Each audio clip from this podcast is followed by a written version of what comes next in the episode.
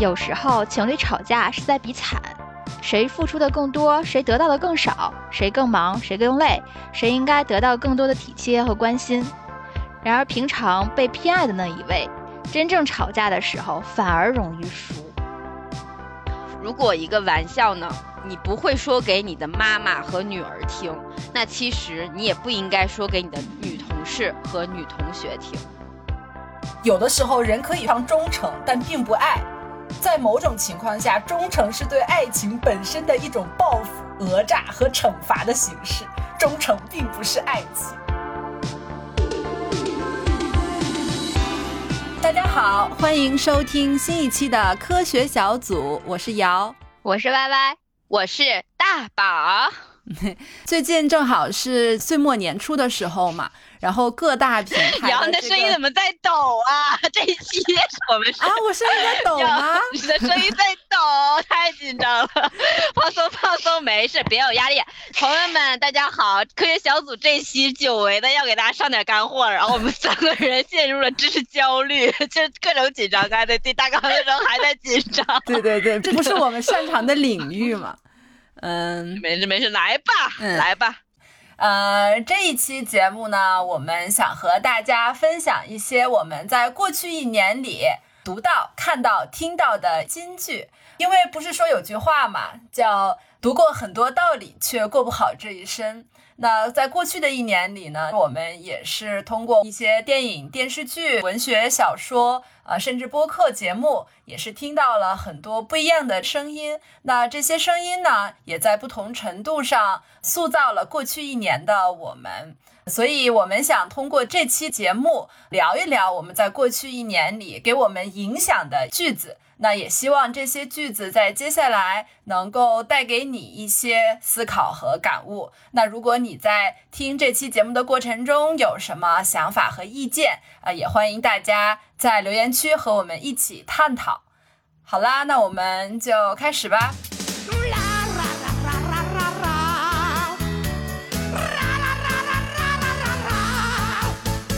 第一部分的这个句子叫“这不就是我想说的”。在这部分呢，我们想和大家分享一些说出了我们内心感受和想法的句子。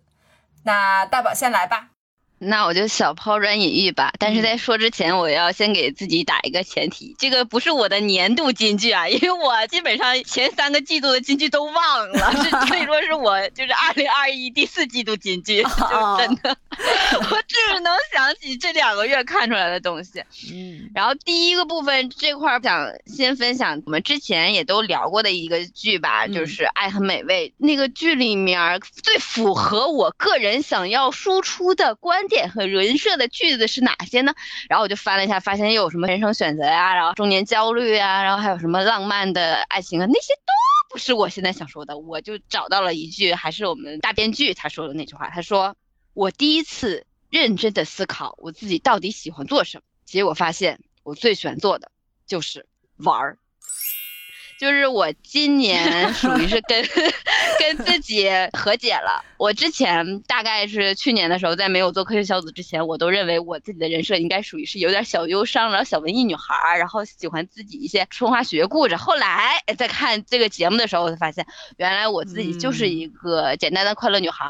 然后我就是喜欢看一些简单的东西，我就是喜欢轻松的人生，然后我就是想跟大家哈哈笑。我这一年来发现，我最喜欢其实就是玩儿。我不想有太大的压力，我也不想背负太多的期待，我就是想过一个很开心、很简单的生活。所以，一个简简单单的小抛砖引玉吧，就是说的也不是很好，不是说特别的，就是努力，但是的确是我个人的一个现状。嗯，对，就是找到自己想要过的生活是非常重要的。但是我的心态跟你正好有一点点相似，但也有有一点点矛盾。然后我想分享的金句呢，就是山本文绪在《然后我就一个人》里这本书里写到的，说的是什么都不想做，就在床上懒着，但心里的某个地方还在想着毫无进展的工作，急得不得了。这样的话，起来干活不就得了？却又不想起来，纵容我的人是我，紧逼我的人还是我。我有的时候，你有那么喜欢上班吗？别装了吧，真的吗？真的是你的心声吗？你你很喜欢工作吗？不是，是那种焦虑，就是我尤其今年有的时候会很明显。嗯，其实可能我今年反而工作不是很忙，但可能就是因为工作不忙了，反而才让焦虑感更加的严重起来。我有的时候会逃避起床。这个心态是我以前感觉没有特别明显的，既然是阶段性的，就是你调整好了，那可能这一阶段就会比较松弛。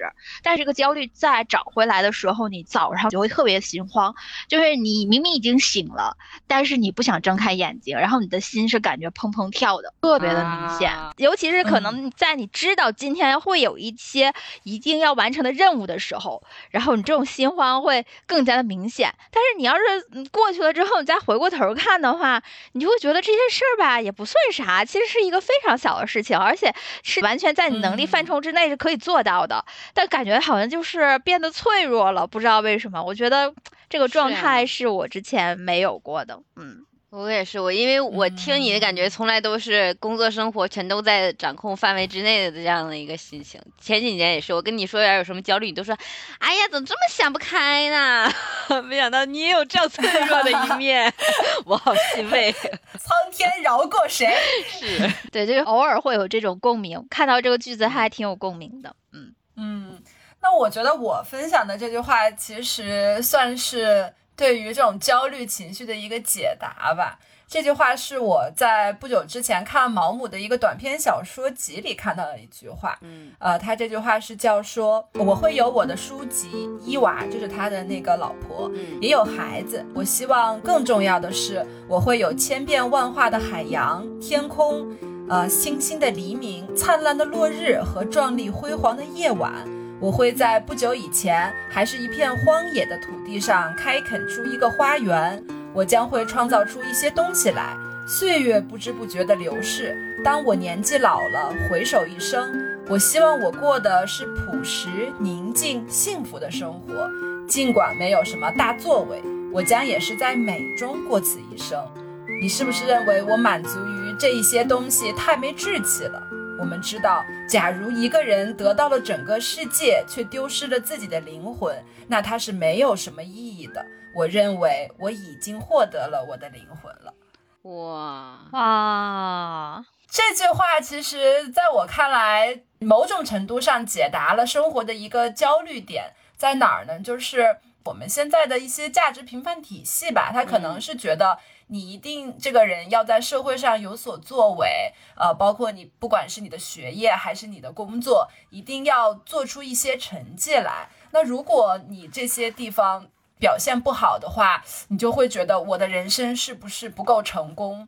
呃，这不是一个好的状态。但其实我觉得这句话给了大家一个新的看待自己人生的一个角度。也许在一些世俗的标准上，你不是那么成功的。但是，如果你内心有一套自己的衡量标准，在你的自己的这个衡量体系中，你过了自己想过的一生，那么其实这也是一种美好的生活。嗯，对，所以呃，这是我看这句话给我的一些想法。我感觉 好像你很拔高哦。这个这个阶段应该是在我们最后一个环节说吧，你要总结了。就是这些话都是有一种让我们目前生活状态能够得到自洽的一些表达。就是可能你现在就在过这样的生活，但是这些话突然告诉你说。哎，你这样的生活状态其实不错啊，然后你可以继续这么过下去。这个会需要一些鸡汤，对吧？对对对，就是会有这些东西告诉你可以。明月照映在四方，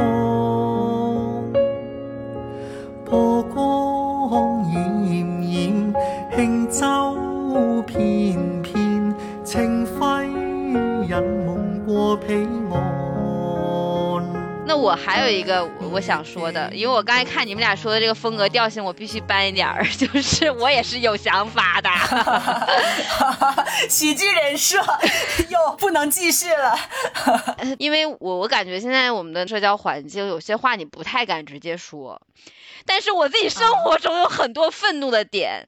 我很讨厌的一个行为就是男生公开场合去戏谑的讨论女性，比如说什么讨论说这个妹子好不好看呀，那个妹子把她拿下呀，或者是开黄腔。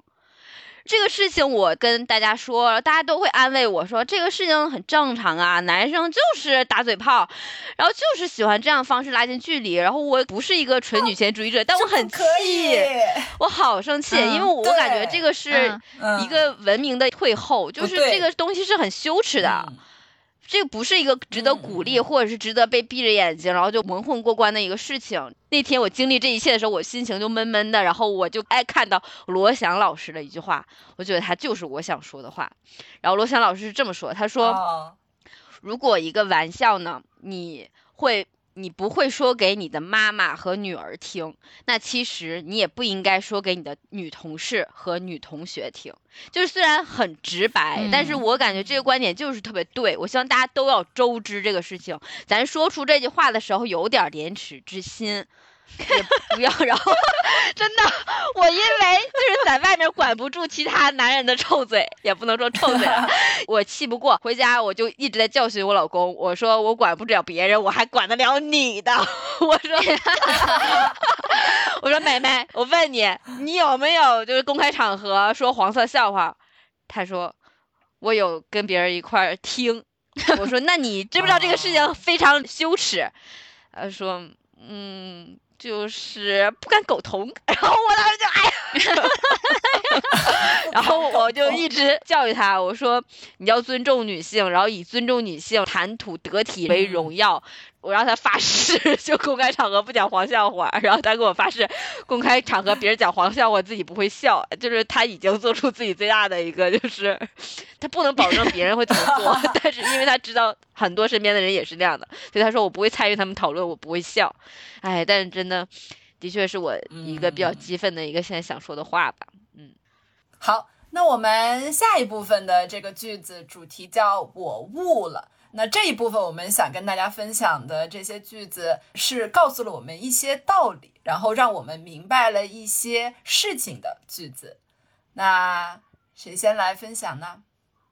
我可以先说一个，其实是生活中的小日常，但是我看到的时候，我有一点豁然开朗的感觉，就是之前没有意识到，然后他总结出来，我觉得啊，原来真是这么回事儿，是来自辽金的晚婚，它里面有一句话是这么写的。说，有时候情侣吵架是在比惨，谁付出的更多，谁得到的更少，谁更忙，谁更累，谁应该得到更多的体贴和关心。然而，平常被偏爱的那一位，真正吵架的时候反而容易输。所以，我我一下子想啊，是啊，有时候吵不赢，其实是因为你平常是被疼爱的。对，而且我这个是有一些真实感悟的，就是有时候我跟我老公吵架，我本来觉得我特别在理，然后我老公跟我说。你看，每次都是我让着你，要是我不妥协，咱俩这个架是不是就吵不完？然后 还有就是说，你总让我替你想一想，或者站在你的角度思考。那你要是换成我的想法，你想一想，咱们家大事小情是不是都是我在帮你想着？连吃药都是我提醒你。然后说你在家，你是不是除了做饭，你还干什么了？哇，说出这种言论，对，哎呀，委屈。然后我一下子就会词穷，因为我的确想不出来可以反驳他的点，因 为我想好像的确是我主要就是负责家里的一日三餐，其他的事情我真的没怎么管。然后我还情绪不好的时候还会冲他发脾气，然后他还得哄我。如果他就是我们家发脾气，就看他脸色行事。然后我们家矛盾的爆发，就我老公的总结就是说。他生病了，或者他身体不舒服，他情绪不佳的时候，是我们家往往最容易爆发矛盾。我们也是，他，因为他对我的容忍度越低了。哦，是这样。对，然后所以说就很容易吵架。然后他就说我对他没有容忍度。嗯，然后这个我看到这句话的时候，我一下就想到了这些日常小细节，我就觉得说的挺对的，包括也需要自己反思，有的时候，嗯。还真是，对，有的时候这种也是爱你的一种方式。嗯，是的，对。哎呀，怎么突然就被撒了狗粮？我分享的句子是《国王排名》里的一句话，然后是他的那个师傅德斯帕在给波吉讲课之前嘛，呃，因为之前别人都不太看好波吉嘛，因为他自己没有什么力量，然后很弱小。但是这个他的师傅就是德斯帕就说说，嗯，说你这些说法不准确。然后虽然呢，此人天资平平，但是他有着很重要的东西，那就是勇气啊。对这个勇气的阐释呢，他说。勇气是指什么？是勇往直前的勇气，直面困难的勇气，信赖他人的勇气和永远自信的勇气，就让我想到了《哈利波特》嘛，就想到当时那么多人喜欢格兰芬多，但是现在再看很多小孩他都喜欢蛇院，蛇院他其实就是智慧嘛，IQ 很高的那种人。你会觉得现在大家对人的评价很多的时候是看学习成绩好不好？你读书怎么样？然后考试怎么样？嗯，其实很少再会有人去强调勇气的这个东西。但为什么罗琳他这么强调勇气的力量？我觉得其实是勇气是反映了一个人最本真的心性。就是你读书读得再好，你看就是斯莱特林那种，他其实这个人是冷漠的。然后他读得再好，最后他成为了一个就我们说的那种精致的利己主义者。但是勇气是。为人的一种真诚，然后还有一种跟别人共情的这种能力。他的勇气来自于哪？一个是他能够跟别人共情，在别人的这些痛苦中或者别人的一些困惑中，他想要去改变他们的这种处境，然后这些东西给了他继续往前的这么一种力量。然后还有一种勇气的来源，就是他最本真的内心中一些人性纯真力量的这种召唤，让他去努力的想要去做出这种事情。所以我觉得勇气，它可能在某种程度上比你这个人是不是聪慧更重要。嗯，其实我感觉我们都能选出这么好的金句，就说明我们内心是多么纯良的女孩。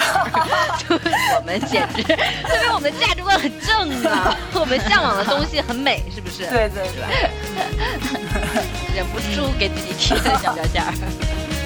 再冷漠一点，我的晚风让过去隔离在另一个寒冬，前方依然寸步难行，脚步依旧沉重，我依然不为明天的来临和我的好，那我们就马上过渡到下一个部分吧。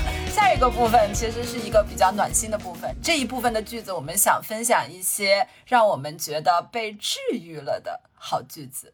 那因为现在，嗯，可能通过之前的分享，大家感觉到了，就是不光是社会人，我们三个可能在过去的生活中也会有一些感觉焦虑、很疲惫、很压抑的这种时候。那这种时候有哪些句子给了你们安慰呢？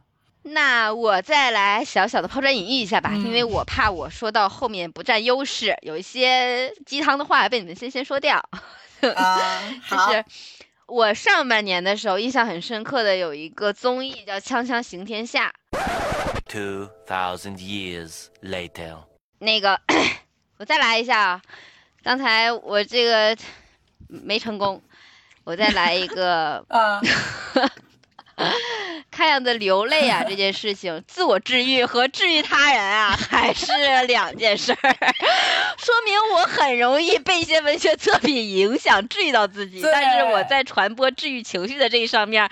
为人师表这方面还是欠一些火候，我非要说两句。我刚才已经讲了两句治愈的话，都被他俩给 pass 了。他俩说我没讲明白，我我讲的那句话我不会隐身，但是我还是坚持要说出来，然后大家自己去感受吧。我就我一个说的是《锵锵行天下》别有洞天那一集里面，呃，有一句话叫什么是绝境？绝境是另外一个世界的开始。这个到时候隐身会在评论区跟大家讨论。还有一个。那我就说说我自己，你看我我跟自己和解之后好多了，我现在也坦然接受讲不明白道理。那我讲一个另外一个治愈我的。刚才上午刚刚治愈到非常新鲜出炉的一份治愈，就是 B 站马小策他跟那个凤凰传奇在一块搞了一个小电影，跨年的那种小电影。嗯，讲的是假设凤凰传奇没有成为大明星之前，小村子里面被人各种唾弃，然后不被支持的情况下，自己是怎么样一步步追梦的。特别治愈我的一个点就是玲花和曾毅感情线里面的一个互动。啊，曾毅是一直默默支持着玲花。哦哦，对，超好磕，没想到吧？还扣了我们科学小组的主题。曾毅是村里面的一个瘸腿小伙儿，然后一直默默支持着玲花，相信玲花能够成为明星，被大家认识，能够火。然后在结尾的时候，玲花她自己果然通过一个小视频一炮而红了。然后曾毅去送她去坐上车去迎接自己大明星之路的时候，曾毅收起了自己对她那份真情，颤抖的声音就喊，就是说：“杨小花，混出点名堂来，别再回来了。”啊啊！然后当时整个弹幕都刷的是“大梦谁先觉，平生我自知”，其实就是。玲花，她的确是开始追梦了，然后她也的确开始有自己的路可以走了。但是默默有一个人在那守候着她，而且支持着她，就说：“你去冲吧，你我相信你，别再回来了，这个老家不属于你。”你。你给我讲完之后，我脑子里想的都是溺水小刀。我跟你讲，我看哭了，就是好感就是感觉，因为我也是个追梦女孩哦，就是我没想到他的爱那么深情啊。你你是觉得你追梦的过程中，然后背后还有很多男生在默默为你加油，是吗？那倒没有，我是感觉玲花她一直之前的问题是没她自己的声音没有被听到嘛，但是她后来不仅是能够被听到了，然后她自己在往前走的时候，其实背后还有人在那儿为她进行托底，而且她那个人托底的喊的那句话是不要不要再回头看我了，你要勇敢勇敢的往前跑，啊，这个我能理解，他知道他有能力，他也知道他能成功，但他必须要离开自己，他就是为了这份希望。然后主动给他推走了，并且给一个祝福，然后还在背后默默的守护他。嗯，的确挺感人的。是的，嗯，就是我喜欢你，但是我知道我们不能在一起。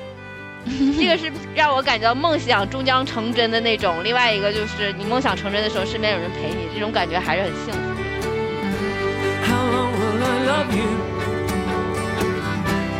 longer if I can。好吧，那我分享一个，我真的当时挺感动的，呃，就被治愈的很深。然后这个的话是来自于美丽的她的系列小说的第二部。哎呀呀！啊，咱们怎么？我以为这一趴全都是治愈金句的，没想到夹带私货全都是 爱情故事。嗯，真的很好。这是一个片段，所以会有点长。然后它的背景的话就是。当时平良和青居决定同居，然后平良决定我一定要去打工，因为跟爱人一起住不能再朝家里要钱了，所以他要去打工挣钱，然后分摊房租。然后他就找到了一个甜品加工厂，然后这是他第一天上班的这么一个情景，我给大家念一下。线上传送着黄色的蒙布朗蛋糕，工厂里充满了甜的发腻的廉价点心的香味儿，大家都一脸厌烦的工作着，但是平良却很快乐。这一颗栗子会变为和青居两个人生活的房子，这一颗栗子会变为和青居两个人睡的床，这一颗栗子会变为和青居两个人的饭菜，这一颗栗子会变为和青居两个人泡澡的热水。缓缓流淌下甜品的履带，就好像闪闪发光的金色河川，激发平凉内心难以克制的幸福感。谨慎地放下一颗颗栗子，途中忍不住发出一声笑声。对面正在作业的大叔吓了一跳。糟糕，可是无法压抑，口罩下的嘴持续的笑着，怀着莫名的放纵心境。打工的第一天就这样结束。哇，我当时特别特别的暖，嗯啊，我我当时就一下子眼泪都涌上来了，我就好好被治愈啊，我就是这种微小的幸福。其实他做的是一个特别特别简单的工作，就在流水线上重复着。往蛋糕上放栗子，就这么一个动作，但是就这么一个简单的工作，他却做的这么的幸福。而且流水线工作是一个很重复、很枯燥的工作，但就是因为他心里想的那个人，然后他对这个工作就是赋予了新的意义，真的发自肺腑的带着各种各样的希望和希冀，以及对爱人的那种情感。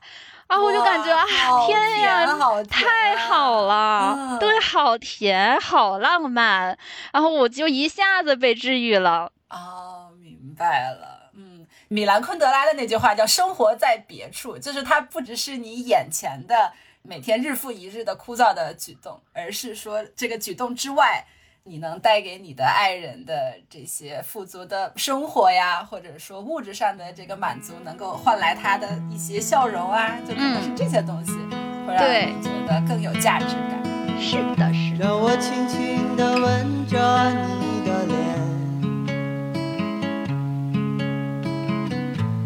擦干你伤心的眼泪，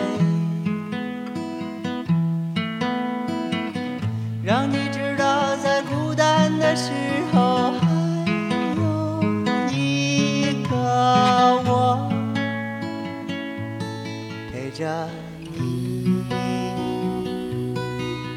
那我要分享的句子正好是你这个幸福生活的延续。如果说你那个句子是这种，呃，两个人刚刚在一起甜蜜的小两口的话，那我这段句子它其实是两个人已经生活多年的这种老夫老妻的甜蜜日常。然后这个句子是来自我前段时间听那个戴建业老师讲杜甫的一首诗，叫《月夜》。这首诗的背景其实是说，杜甫和他的夫人两个人分隔两地嘛，然后杜甫想他的夫人了，那他就写了这么一首诗。后面四五句吧，他讲的是说，这个夫人想他的时候，这个是什么情景呢？看雾云还湿，清辉玉臂寒。你想画面描述的这个思念丈夫的夫人是特别美的一个情景嘛？但其实这个时候他的夫人已经四十多岁了，这两个人已经结婚好多好多年了。就在这种老夫老妻的情况下，然后看妻子还能觉得是怎么看怎么美，其实是一种特别 难得的一种心境。因为当时那个戴建业老师讲说，嗯，其实当时很多诗人写这种就是相思的相思类型的这种诗，他其实写的都是婚外恋，呃，是对自己情人的思念。呃，然后很难有这种诗人是写对自己这个妻子的思念，而且这个妻子还是跟自己生活了这么多年的这么一个老夫老妻。就一般人会说，两个人生活久了就会审美疲劳嘛，就会相看两相厌。哎，但他的诗就写出了一种，哎，老夫老妻，但是生活依然很甜蜜的这么一种感觉。然后最后呢，他就是讲到说。何时以虚晃，双照泪痕干？就是说，我们两个人什么时候见面，然后把床上床围的帘子拉下来，然后相互对视，然后互相给对方把眼泪擦干。就是那种内向的人，然后他不太会表达感情，但是两个人含蓄的那种委婉的，对两个人在这个床上相互泪眼相看，互相给对方擦眼泪的那种小情境，哎，我就觉得特别的动人。就是这种长时间以来，呃，压抑在心里的那些感情，没有办法通过语言直接的抒发出来。但是，就是通过这种双照泪痕干这么一个举动表达出来了，就是两个人之间的这种深情，就会让我觉得很感动。就对一个现在稍稍有点恐婚的人士来说，就是杜甫的这个诗就展现了一种，即使两个人生活在一起很长时间，那其实还是会有很美好的感情存续的。你就不要害怕。是的，就这种默契已经到达。不需要言语，但是双方心里都懂。嗯，对的，对的。好，那我们就到最后一趴吧。嗯，最后一趴我们想呃留一些思考题，就是这些句子是我们呃觉得需要容我想想的句子。呃，可能这些句子里面说的就提到了一个我们之前没有想到的一些新问题，或者说它呃句子中表达的这些观点让我们不能苟同。所以我们才通过这一部分的句子，也是想跟大家分享一些我们的小思考。嗯，那要不这一趴歪歪先来吧。行，就是我是找到了《成为波伏娃》这本书里的一句话。哇，这个听起来就很高深。没有没有，里面说到说，想要过好自己的一生，你必须不被看见。但是这个句话呢，不是波伏娃的观点，是他的一个情人萨特呃萨特的观点。然后波伏娃是反对这个观点的，他认为过好一生一定要被别人看见，这是其实是一个思考题，就是说过一个被他人所看见的一生，还是不为他人所看见的一生更好？被别人看见是说被别人认可的那种感觉吗？就是你不要做一个随波逐流的透明人儿，你要敢于表达自己，做自己。因为其实波伏娃本身是一个女性主义者嘛，所以其实在这本书里来讲，这个观点探讨的就是女性，我不要被物化，我要做成一个独立的样子。然后萨特他想的就是说，你只要做着本分的事情，遵循着奉献的原则就可以。但是我觉得其实这个可以。放到更大的层面上去探讨，你知道为什么我会选这句话吗？因为我看到说想要过好自己的一生，你必须不被看见的时候，我都没理解，就是我没懂，我都没懂这句话是什么意思。然后我是看了后面的解读，我才理解的，原来是说是活的那种跟周围人一样，然后轻松。相当于我看到这个解读之后，我才突然脑子里意识到，哦，原来还有这种活法。嗯，其实你刚才说的时候，我就想到了一件事情。我很小的时候，比如说小学的时候，我头上都不敢戴头花的，因为我我害怕我太漂亮，这是离谱不？你 真的，我自己都会觉得我戴了一个头花，我太漂亮了。我我太太招摇了，我就是一个普通的少先队员，我都不是大队长，大队长都没戴头花，我就老看大队长穿的那个小凉鞋，透明的，他干嘛了，然后就追随着他的那个审美去做，然后长大了之后就会因为别人的评价，然后晚上睡不着觉。啊，嗯，然后现在就像对应我开头一样，我就感觉最现在最喜欢的事情，我对自己的定位就是我自己开心就好，这个事情太难得了，看见和不被看见这个事情，最终。评价体系还是在于自己。如果我享受被别人看见、别人夸奖我的话，那他能给我一些正面的能量和积极的东西，那你就看见我，我精彩一生。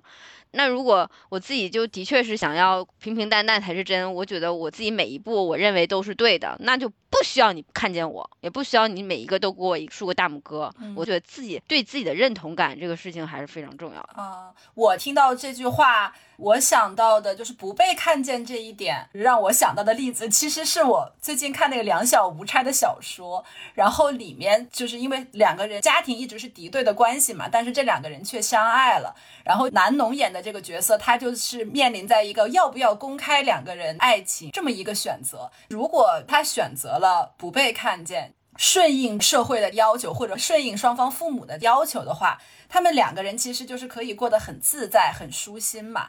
但是如果他选择被看见，那么他们俩要面临的就是双方家庭的反对，会有各种各样的阻碍，就是父母就会跟你每天的哭诉，让你们俩不能够在一起。然后他心里一方面又想跟他的爱人在一起，一方面又不能割舍掉跟家人之间的亲情的牵绊，所以他自己会过得非常的痛苦。所以对他来说，这个看见和不被看见。不仅是个人选择的问题，也会是某种程度上，你要是选择了另一方，你就要承担放弃另一方的这种牺牲。就是说，你做出选择的那一刻，你的选择才有了意义，是不是？等于说，你其实做出选择的同时，你就放弃了另一种可能性。那你自己是不是能够同时承担这两种？就是有舍有得，嗯。对对，能不能承担，或者是能不能做好这个准备？对，由之引申而来的就是，我觉得其实应该要接受一种多元，就是人和人不一样嘛，每个人的特性和优点也不一样，就是你要尊重每个人的选择。我觉得现在很多时候我会感受到某种。高高在上的姿态，就是他们觉得他们的观点很先进，然后所以他就总想去改变周围的人，并且呢，在觉得对方不听你说的时候，还抱着一种怜悯之心，然后看待这些所谓不思进取的人，这个态度是我不是很欣赏的。我觉得每个人还是管好自己的事儿最重要，就是 过好自己的生活吧，是不是？是的，是的。虚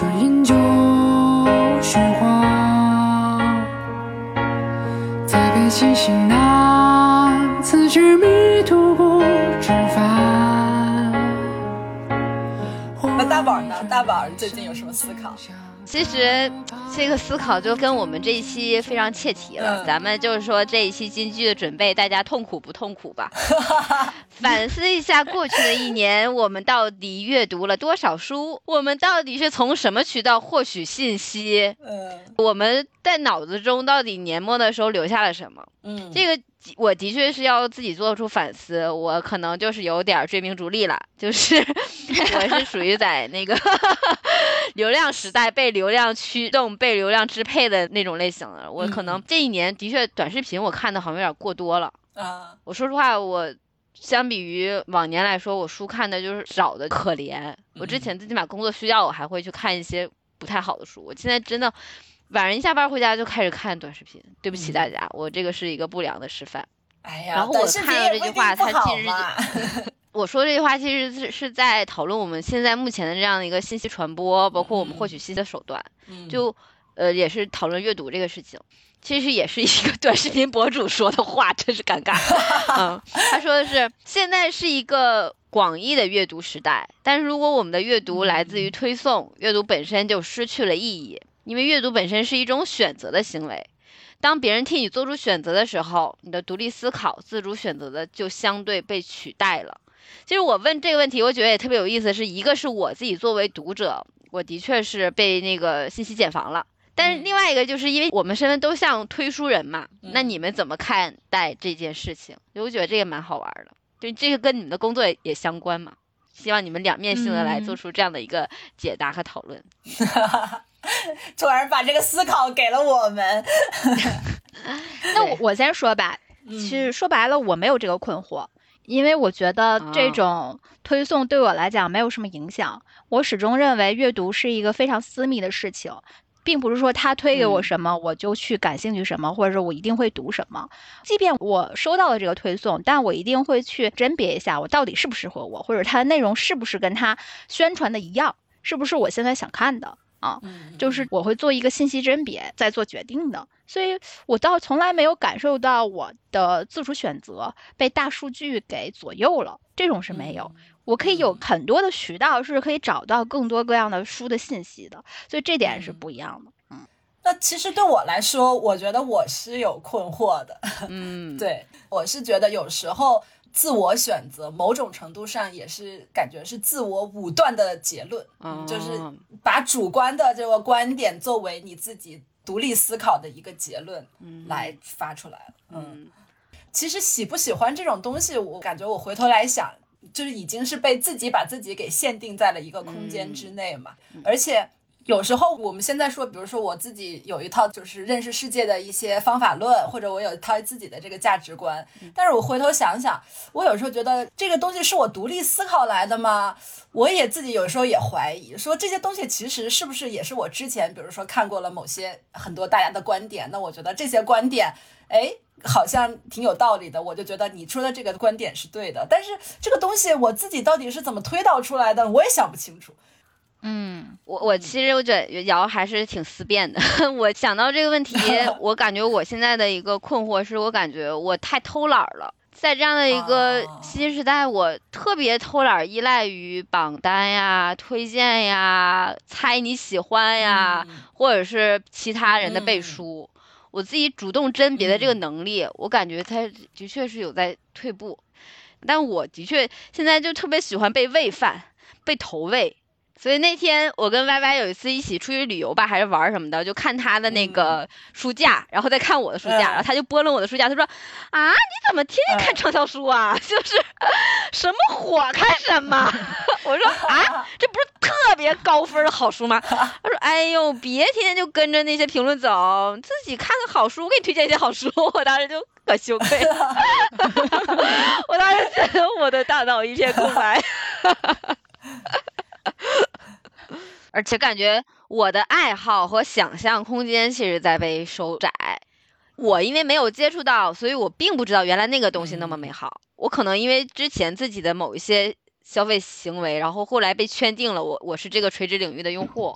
然后因为我没有接触到其他更多好玩的东西，我就永远跟那个领域失之交臂。很就像今年我们要不是在做科学小组，虽然我们也没聊什么深度知识内容，但是我也发现了。我们三个人每个人知道的领域都不一样，然后我们的群里边姐妹每个人都知道的领域都不一样。这个东西是在我三十年之前，就是三十年的过程人生经历中完全都不知道的名词，其他领域大家都很了解的东西，我也不是完全磕不了，也不是完全看不了，而是因为我不知道，这就很可怕了。人到三十还是一个信息，嗯，就是对对对，这就是提到那个信息茧房嘛。就是你可能多点了几下，他就给你重复推荐相关内容，就一样一样的。嗯，我觉得其实挺不好的，我特别讨厌这一点，因为我其实很多时候是想通过平台来获取新知识的，但是他就觉得好像给我推荐一样的内容我会感兴趣。其实我觉得更反而适得你这是能能做出判断的，我就是哎，我的确感兴趣，真的我就会顺藤摸瓜全部看完，真的好吧。你倒是特别听话。嗯，那瑶呢？瑶最大的一个讲论讨论的呢？啊，那我这句话其实就是还是回到我们科学小组的主题，是一个情感上的一个思考。嗯，这段话其实去年吧非常非常火，就是很多人都在转发这句话，就是来自那个花束般的恋爱。里面，呃，这个两个人即将分手的两个男女主角在饭桌上的一个讨论。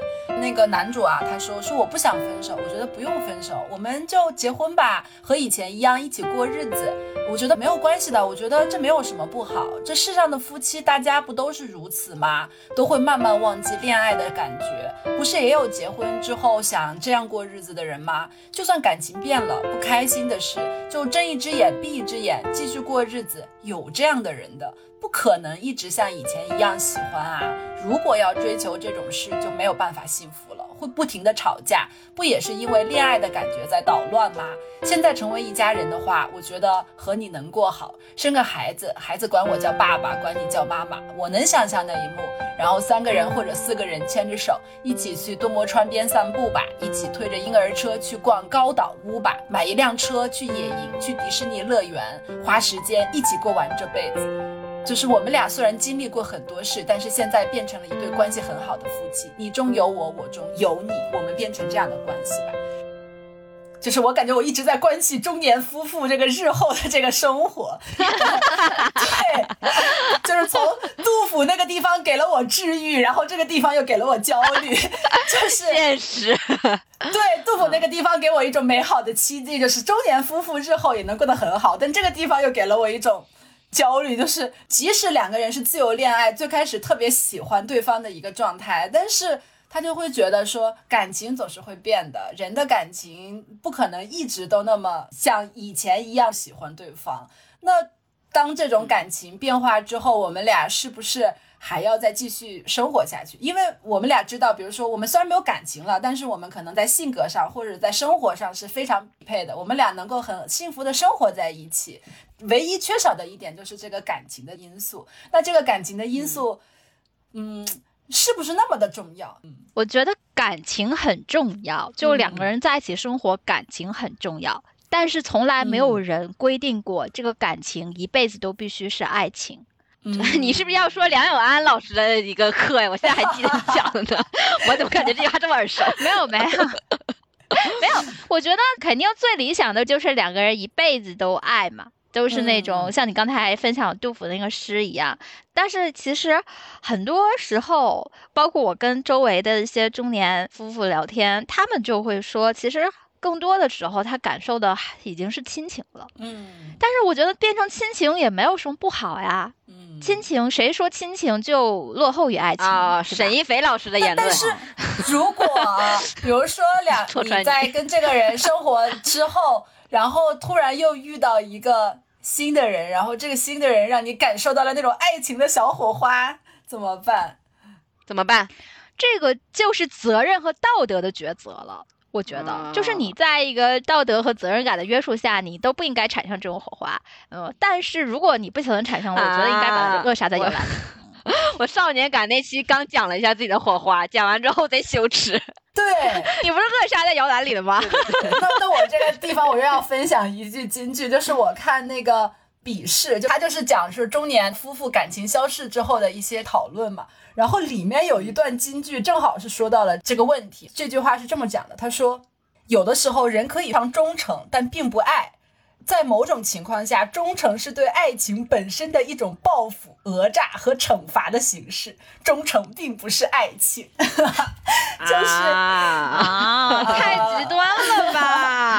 我认可，我认可。我在这一期准备素材的时候，我就发现书中很多时候会有一些很极端的观点。嗯他，但是这种极端的观点，往往好多人都会给他记下来。但我觉得你要是冷静下来，你再细想，你会觉得这个想法不够朴实。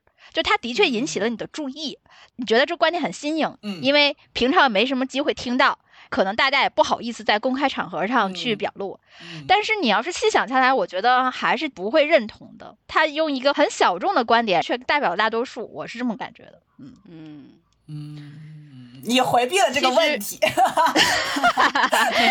拜拜，就是说我在婚姻的路上也是婚姻保卫者，我也是正道的光。他的确是一个婚姻传播大使，就是我在两三年之前没有对象的时候，他就跟我说爱情多么美好，然后我后来恐婚的时候，他就说婚姻特别美好。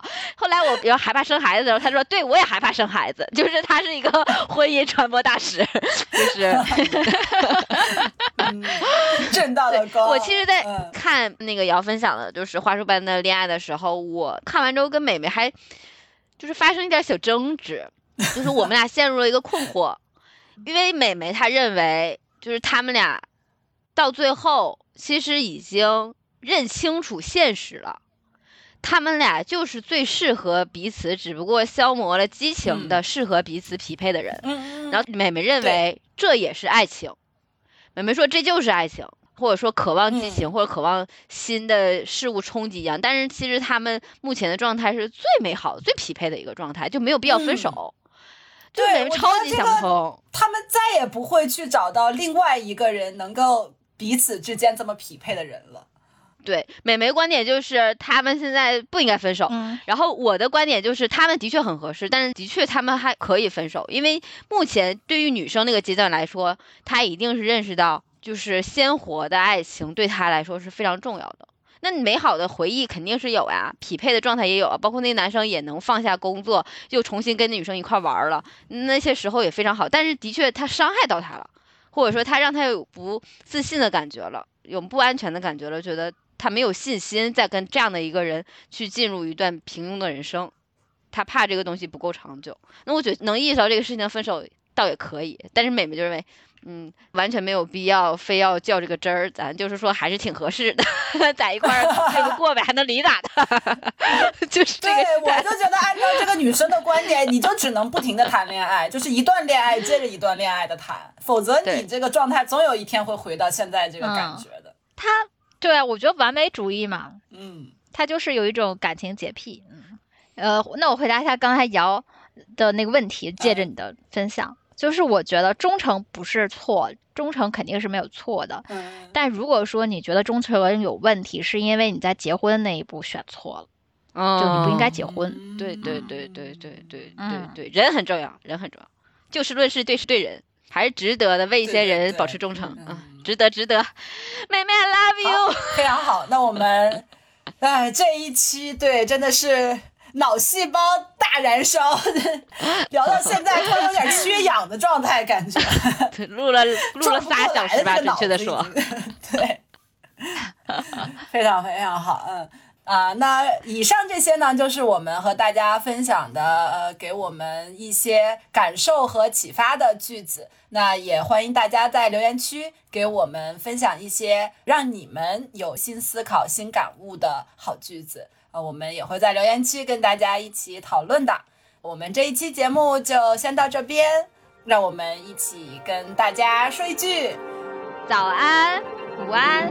晚安。我看到满天花儿都开放，隐隐约约有声歌唱，开出它最灿烂笑的目